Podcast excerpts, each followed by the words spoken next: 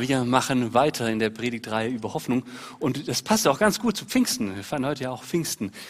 Weil es ja so ist, dass egal wie finster es in der Welt ist, egal wie finster es in unserem Leben ist, egal wie es in der Ukraine aussieht, egal wie, ähm, wie, wie kaputt es vielleicht ist in unseren Beziehungen oder ähm, welche Dinge uns herumtreiben, es gibt so lange Hoffnung, solange wir wissen, dass der lebendige Gott sich um diese Welt kümmert die Welt in seiner Hand hält, auch wenn wir viele Dinge überhaupt nicht verstehen. Es geht nicht ums Verstehen, aber es geht um die Hoffnung, die wir haben, weil wir wissen, da gibt es einen Gott und das letzte Wort ist noch nicht gesprochen, das spricht er. Und dass Gott in diese Welt hineinspricht und diese Welt verändert, das sehen wir unter anderem sehr stark daran, dass er seinen Geist sendet, den Heiligen Geist, uns schenkt, um uns zu verändern, und durch uns die Welt zu verändern. Und deswegen passt das Pfingstfest so gut zu dieser Predigtreihe der Hoffnung und deswegen dürfen wir alle auch Hoffnung haben und spreche ich euch diese Hoffnung auch nochmal zu, weil Gott hat diese Welt noch nicht aufgegeben. Gott hat die Situationen, die schwierig sind, noch nicht aufgegeben. Und so lange gibt es noch Hoffnung. Und das ist gut. Durch diesen Heiligen Geist, den wir an Pfingsten bekommen haben, haben wir die Chance auf göttliches Leben. Göttliches Leben in uns zu tragen. Göttliches Wesen in uns hervorzubringen. Und wenn ich dir heute Morgen göttliches Leben anbieten könnte, würdest du es dann annehmen? Göttliches Leben annehmen? Wahrscheinlich denkst du, ja, kommt ganz drauf an, was du damit meinst, Timo. Kommt ganz drauf an, was das ist, dieses göttliche Leben. Ich gebe einfach mal die Frage an dich zurück zum Nachdenken kurz. Was ist denn das göttliche Leben? Was verbindest du mit göttlichem Leben? Wann geht es dir denn göttlich? Leben wie Gott in Frankreich. Diesen Spruch gibt es ja, vielleicht kennst du den. Leben wie Gott in Frankreich. Und äh, man benutzt diesen Spruch, wenn man sagen will, wie gut es einem geht, dass man keine Sorgen hat, ja, dass man einfach nur das Leben genießen kann, dass man das Leben genießt und man muss nicht viel arbeiten und man muss äh, sich nicht um viel kümmern und die Sorgen der Welt, die gehen einen überhaupt nicht an. Man lebt wie Gott in Frankreich und genießt einfach die schönen Seiten des Lebens. Die Herkunft von diesem Ausspruch, die ist umstritten. Die meisten führen ihn auf die französische Revolution ähm, zurück ähm, und gleichzeitig eine Zeit der Aufklärung, die da war.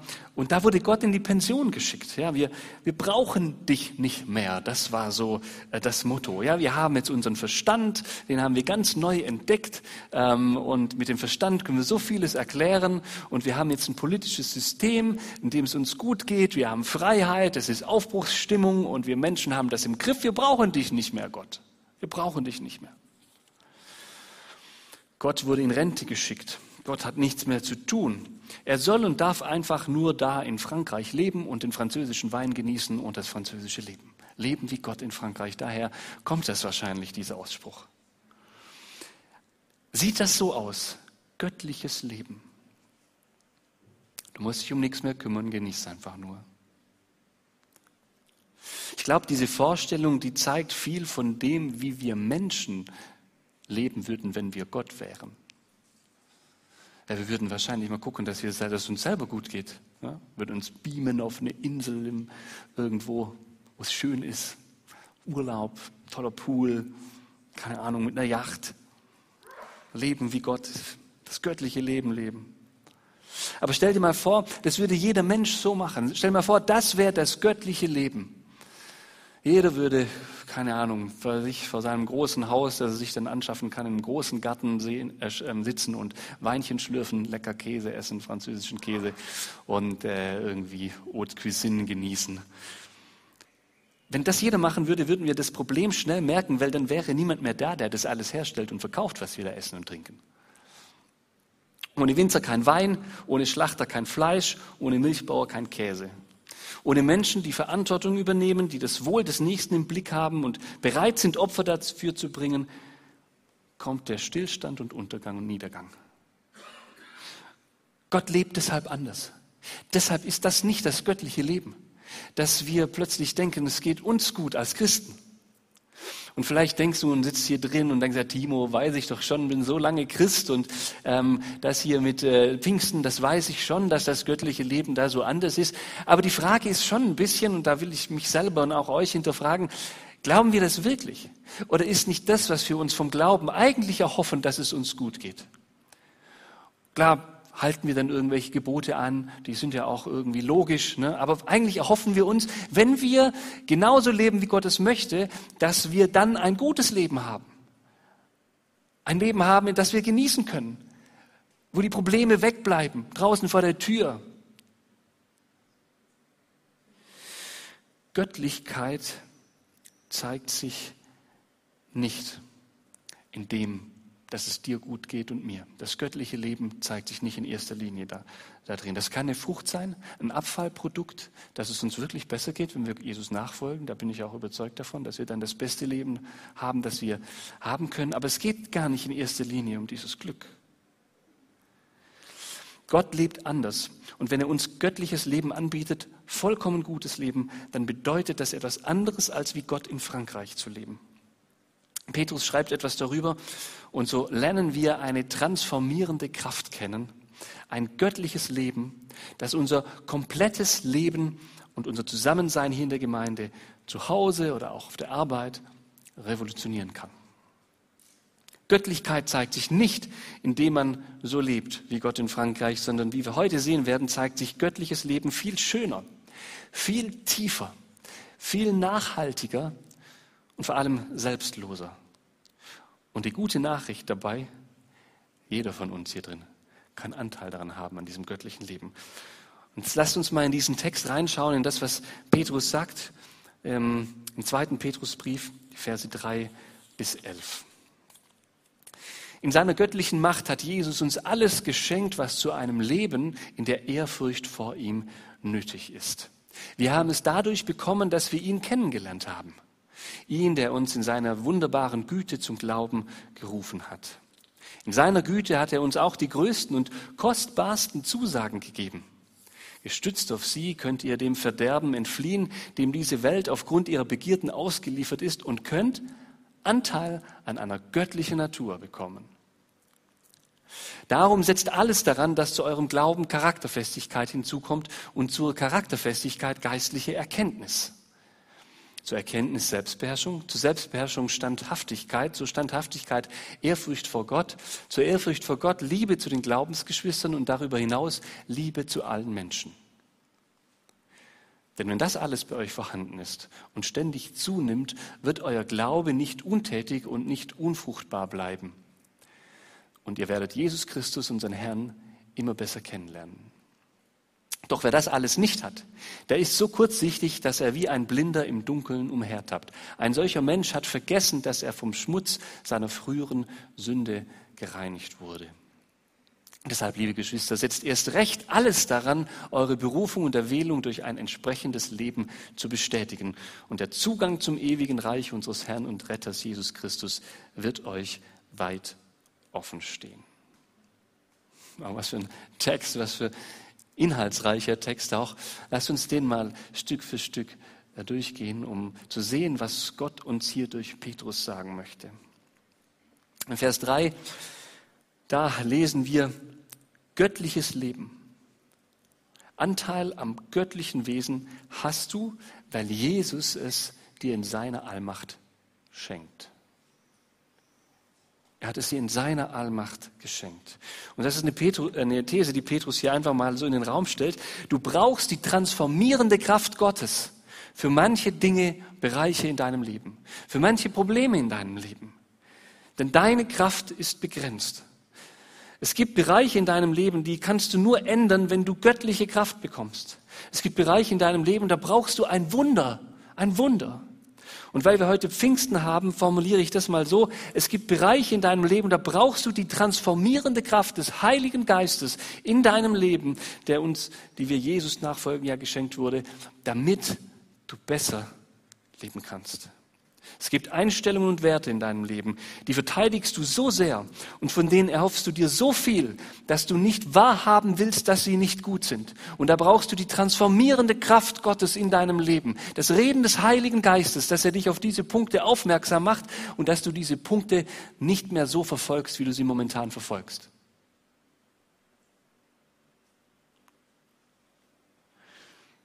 Vielleicht sitzt du heute Morgen hier drin oder du schaust dir irgendwann anders per YouTube diese Predigt an und du, du merkst in dir selber, Mensch, das stimmt.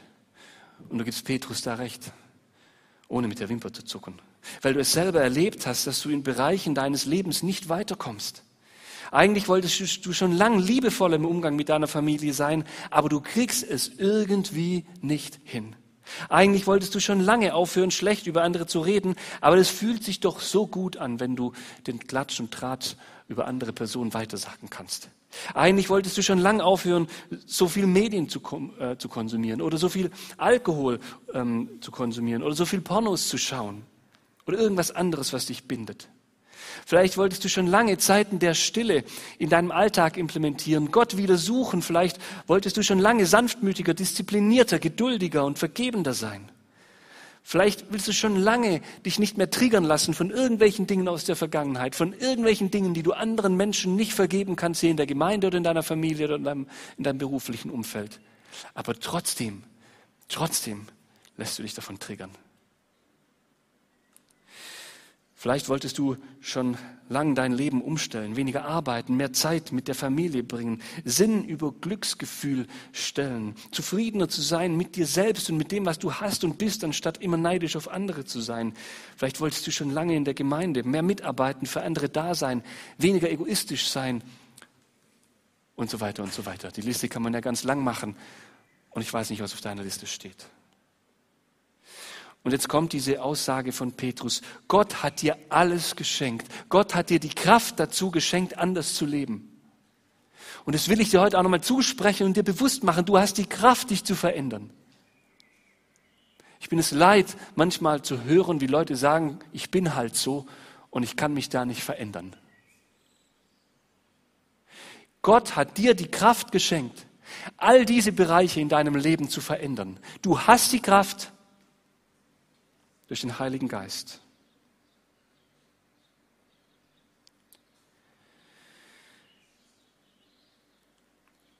kannst so leben, wie Gott es für dich gedacht hat und damit das Leben in Fülle leben. Und dieses Leben, das hat etwas damit zu tun, das lesen wir auch hier im zweiten Teil, ähm, im zweiten Abschnitt von diesem Vers, dass wir Ehrfurcht vor Gott haben. Und ich weiß, dass das nicht so ein populäres Wort ist, Ehrfurcht. Ne? Ehrfurcht heißt sich ja, man stellt sich irgendwo drunter. Und in einem Zeitalter äh, der Selbstverwirklichung, in einer Kultur der Selbstverwirklichung, ähm, wo das einer der höchsten Werte ist, die man überhaupt hat, in unserer westlichen Kultur hier in Deutschland, da ist das schwierig, über Ehrfurcht zu reden. Und trotzdem bleibt das die Grundlage von jedem erfüllten Leben in Gottes Gegenwart.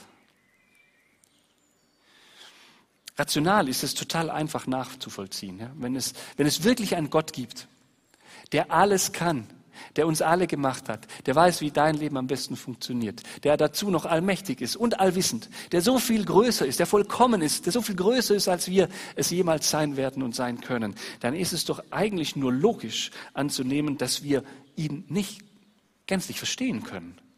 Dass wir, solange wir ihn suchen, und solange wir mit ihm leben, dass wir Fragen haben werden, die offen bleiben werden. Es wäre rein rational gedacht, völlig überzogen zu glauben, wir wüssten, wer unser Leben besser führen und leiten könnte als Gott selbst. Es wäre nur logisch, dass wir in Ehrfurcht vor Gott kommen, der immer ein Stück Geheimnis bleibt. Und so ist diese Ehrfurcht Gottes ein Schlüssel zu jeder Gottesbeziehung.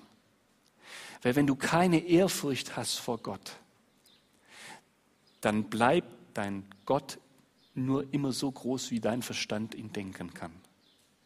Und dann ist das die Grenze deines Gottes. Und per Definition ist Gott größer als das, weil er der Ewige, der Vollkommene ist. Und wenn du Gott nur so denkst, wie dein Verstand es zulässt, dann wird er zugrunde gehen, dieser Gott. so wie du zugrunde gehst, an den Grenzen deines Verstandes, wenn du ehrlich bist zu dir selbst. Petrus sagt am Ende von Vers 3, wir alle haben dieses Leben in Ehrfurcht bekommen, als wir ihn kennengelernt haben. Als wir durch Gottes Güte, durch seine Gnade zum Glauben gefunden haben. Als der Heilige Geist wirksam in uns wurde, als wir offen dafür waren und uns von Gott sagen lassen haben, wer und wie er ist und was echtes und erfüllendes Leben bedeutet, da haben wir dieses Leben in Ehrfurcht gelernt. Gott ist von seinem Wesen her so groß, du bemerkst in seiner Gegenwart, wie klein du bist und wie sehr du ihn brauchst und dass du auf ihn geschaffen worden bist. Und falls du schon ein Weilchen an Gott glaubst oder vielleicht auch schon mehrere Jahre, dann hast du diese Erfahrung bestimmt schon gemacht, dass das gar nicht selbstverständlich ist, dass dieses Offensein, diese Ehrfurcht vor Gott, dieses Gott zugestehen, dass er Gott ist und nicht du und nicht deine Logik, dass das nicht immer einfach selbstverständlich so bleibt, sondern dass diese Ehrfurcht angegriffen ist. Petrus weiß dass Diese wunderbare Gemeinschaft samt Zusagen stehen immer wieder im Kampf mit unserem Menschsein und auch mit unseren menschlichen Begierden, wie er am Anfang gesagt hat. Ja, der Begierde nach Selbstverwirklichung, nach Geld, nach Ansehen, nach dem perfekten Leben, nach Gesundheit, nach Glücksgefühl, nach Leidlosigkeit, Erfolg, nach was auch immer wir Menschen streben. Und Petrus sagt deshalb, ihr braucht zu eurem Glauben, wenn ihr ihn längerfristig leben wollt, in dieser Ehrfurcht vor Gott, eine Charakterfestigkeit. Die muss dazukommen, zu der Ehrfurcht. Streckt euch danach aus. Setzt alles daran, setzt alles daran, um diese Charakterfestigkeit zu bekommen. Und wir sind jetzt an Pfingsten heute hier zusammen und den Bibelkennern, die, die wissen, dass der Heilige Geist auch was mit dieser Charakterfestigkeit zu tun hat. Ja, vielleicht fällt dem einen oder anderen Galater 5, Vers 22 ein, ich lese nochmal vor. Die Frucht aber des Geistes ist Liebe, Freude, Friede, Geduld, Freundlichkeit, Güte, Treue, Sanftmut, Keuschheit. Gegen all dies steht kein Gesetz. Ganz viele Stichwörter, hinter denen so viel steckt, aber was da nicht dahinter steckt, ist, wie Gott in Frankreich leben, den Blick auf sein eigenes Ego. Und dann sagt Paulus in diesem Vers weiter im Galaterbrief, die aber Christus Jesus angehören, die haben ihr Fleisch gekreuzigt samt den Leidenschaften und Begierden. Wenn wir im Geist leben, so lasst uns auch im Geist wandeln. Lasst uns darin wandeln, sagt Paulus. Und Petrus sagt das ja auch. Setzt alles daran. Setzt alles daran, um in diesem Heiligen Geist zu wandeln. Setzt auf die Tugenden, auf die Charakterfestigkeit Gottes. Und das passiert eben nicht von allein. Sie sind zwar Frucht des Heiligen Geistes, aber wir alle wissen, wir können dem Heiligen Geist entweder unsere Tür öffnen, ja, unser Herz öffnen, dass er darin wirken kann, in der Gemeinschaft mit Gott, indem wir ihn suchen, oder eben nicht. Er verändert uns, wenn wir uns danach ausstrecken. Es ist eine gewisse Komplementarität darin. Streckt euch als Christen danach aus, nach einem gefestigten Charakter, und das ist viel mehr als so ein paar Gesetze erfüllen, ja, wie man es manchmal uns Christen vorwirft, dass wir so viele Gesetze haben und so. Das ist viel mehr als Gesetze erfüllen. Da geht es um die Änderung unseres Charakters, um, um eine Adaption einer Lebens, ähm, nicht nur um eine Adaption einer Lebensweise, sondern um eine Veränderung unseres Herzens. Strebt danach. Und diese Veränderung sollen wir mit geistlicher Erkenntnis, Selbstbeherrschung und Standhaftigkeit erweitern, schreibt Paulus. Das sind auch alles Früchte des Geistes. Und das bewirkt der Heilige Geist in dir und in mir, wenn wir aktiv danach suchen und darum kämpfen. Und wieder begegnet uns hier diese unbeliebte Ehrfurcht. Ehrfurcht vor Gott. Gott Gott sein lassen. Diese Logik folgen, dass der allmächtige, große Gott ein Gott ist, der tun darf, was er will und es besser weiß als wir selbst, auch wenn wir ihn nicht verstehen. Der Blick auf Gott und die Suche nach ehrfürchtiger Gemeinschaft mit ihm, die verändert dich und mich. Die lässt uns das wahrhaft Tugendhafte, das wahrhaft Gute sehen. Und die Ehrfurcht macht uns offen dafür, eigene Meinungen und Werte ehrlich zu hinterfragen von uns, die wir uns eigentlich sonst nicht trauen zu hinterfragen, weil wir so sehr daran hängen. Um dann zu erkennen, dass Gottes Idee für unser Leben besser ist, als wir es uns gedacht haben. Besser heißt natürlich nicht leichter und einfacher, aber besser heißt erfüllender, wahrhaftiger, sinnvoller und unsere Bestimmung als Menschen und Kinder Gottes näher seiender. Und das bewirkt in uns umso mehr den Willen, alles, was wir tun können, zu investieren, um darin zu wachsen. Und das führt uns zur Liebe. Und zwar zu den Glaubensgeschwistern und zu allen Menschen. Merkt ihr, das ist der zweite Turning Point. Ja, der erste Turning Point von Petrus war der, dass wir von unseren eigenen Begierden wegsehen und auf Gott blicken, in Ehrfurcht auf ihn blicken und in Begegnung mit ihm verändert werden und diese Liebe auch spüren. Und jetzt im zweiten Turning Point kommt das wieder zurück. Wir sehen, wie sehr er uns liebt, wie sehr er uns angenommen hat und dann wollen und wie sehr er auch die anderen Menschen liebt und dann wollen wir diese anderen Menschen auch lieben. Die Liebe ist die Krone aller Tugend und aller Ethik. Nicht umsonst hat Jesus auf diese Frage hin, was das wichtigste Gebot ist, gesagt, liebe deinen Nächsten, äh, liebe Gott und deinen Nächsten wie dich selbst. Das ist das oberste Gebot. Gott und den Nächsten zu lieben.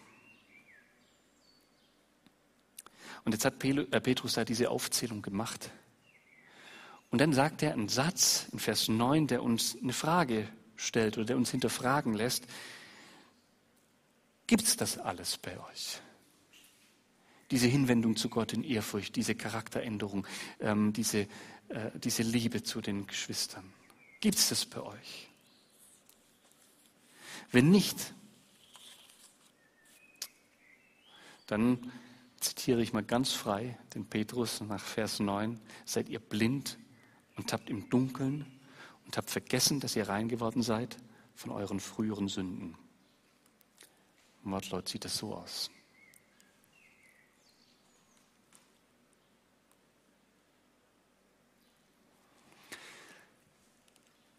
Wie geht es dir damit?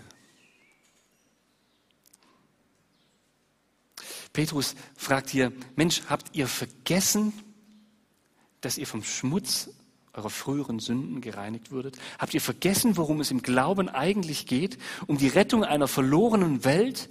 Um die Rettung aus egoistischer Sündhaftigkeit? Darum, uns von Jesus vergeben zu lassen? Uns in seine Gnade zu werfen und aus dieser Erfahrung heraus zu lieben? Was Petrus hier aufwirft, sind diese, diese ganz, diese ganz persönliche Frage, die jeder von uns auch nur selbst beantworten kann. Und ich stelle euch mal diese persönliche Frage. Geht so, inwiefern gibst du dem Heiligen Geist noch Raum in dir, dein Leben in der Gegenwart Gottes gestalten zu lassen, anstatt von deinen eigenen Wünschen? Dein Leben in der Gegenwart Gottes gestalten zu lassen, anstatt dein Leben von deinen eigenen Wünschen gestalten zu lassen. Inwieweit gibst du dem Heiligen Geist da Raum? Auch wenn du schon länger Christ bist, stelle ich dir die Frage, wie hat sich das in den letzten Jahren entwickelt bei dir? Inwiefern gibst du dem Heiligen Geist noch Raum? Es passiert so schnell, dass wir uns im Alltag verlieren, den Aufgaben, die der Alltag uns stellt, dass wir uns in eigenen Wünschen verlieren, dass wir nicht so richtig glauben, dass es uns in Jesu Gegenwart, dass das wirklich das bessere Leben ist. Inwiefern strebst du noch aktiv nach Veränderung? Und ich gebe dir diese Frage mit, die hier jetzt an der Wand steht. Und mach dir Mut, dir heute Nachmittag oder morgen an Pfingstmontag diese Frage ganz nah an dich ranzumachen, äh, zu lassen. Ja, nutze diese Chance von Pfingsten, zwei Feiertage, in denen wir uns Gedanken machen dürfen, inwiefern der Heilige Geist unser Leben gestalten darf.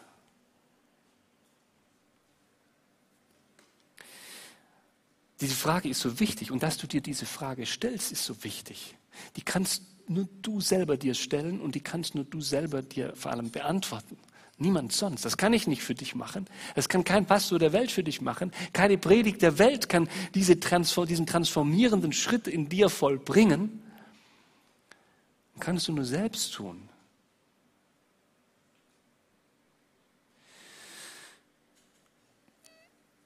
Die Antwort auf die Frage, wie transformierend diese Predigt für dein Leben heute Morgen wird, die liegt nicht darin, wie sauber ich jetzt hier formuliert habe und formulieren kann, sondern die liegt darin, inwieweit du diese Frage an dich ranlässt, wie viel Raum du Gott schenkst, über diese Frage mit dir ins Gespräch zu kommen.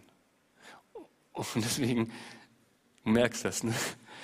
bitte ich dich eindringlichst und wiederholt, stell dir diese Frage, nimm dir Zeit dafür in den kommenden zwei Tagen. Pfingsten ist die Chance, dich neu zu hinterfragen, wie viel Raum du diesem Heiligen Geist und seiner Veränderung in deinem Leben gibst.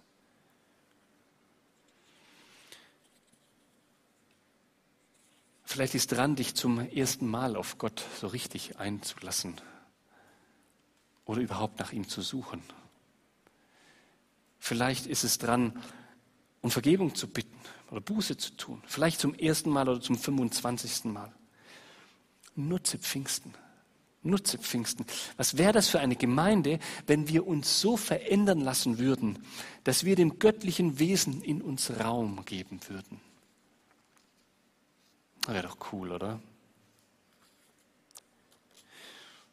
Und deswegen will ich mich und euch mit dieser Aussage von Petrus herausfordern lassen, die in Vers 10 sagt, deshalb, liebe Geschwister, setzt erst recht alles, alles daran, eure Berufung und Erwählung durch ein entsprechendes Leben zu bestätigen. Setzt alles daran, den Heiligen Geist in euch wirken zu lassen, auf Gott zu schauen, in Ehrfurcht auf ihn zu schauen und euch verändern zu lassen. Ich bete. Vater im Himmel, das wollen wir tun. Und ich danke dir, dass du uns deinen Geist gegeben hast und dass wir das so feiern können. Aber Jesus schenkt, dass dieses Pfingstfest nicht nur so ein passives Fest ist, wo wir uns zusprechen lassen, dass dein Geist, Heiliger Geist in uns wirkt und dass wir sonst, indem wir sonst die freie Zeit einfach nur so für uns selbst und ähm, genießen, sondern schenkt, dass dieses Pfingsten auch ja, ein Pfingsten sein kann, indem wir ganz neu dich in unser Leben hineinsprechen lassen, indem wir Resümee ziehen, inwieweit du uns verändern darfst, indem wir ganz neu dir in Ehrfurcht begegnen und dir sagen, dass du uns so verändern und führen und leiten darfst, wie du es willst. Vater, vergib uns, wo wir unser Leben zu sehr auf unsere eigenen Ziele hingelebt haben. Auch in letzter Zeit. Lass uns neu das Leben ergreifen, das du uns schenkst. Im Blick auf dich, im Blick auf andere, in Liebe zu anderen. Dass wir ein Leben führen, das nicht nur so ist wie ein Leben wie Gott in Frankreich, sondern dass wir ein Leben leben, das dem anderen dient das die Welt zu einem besseren Ort macht.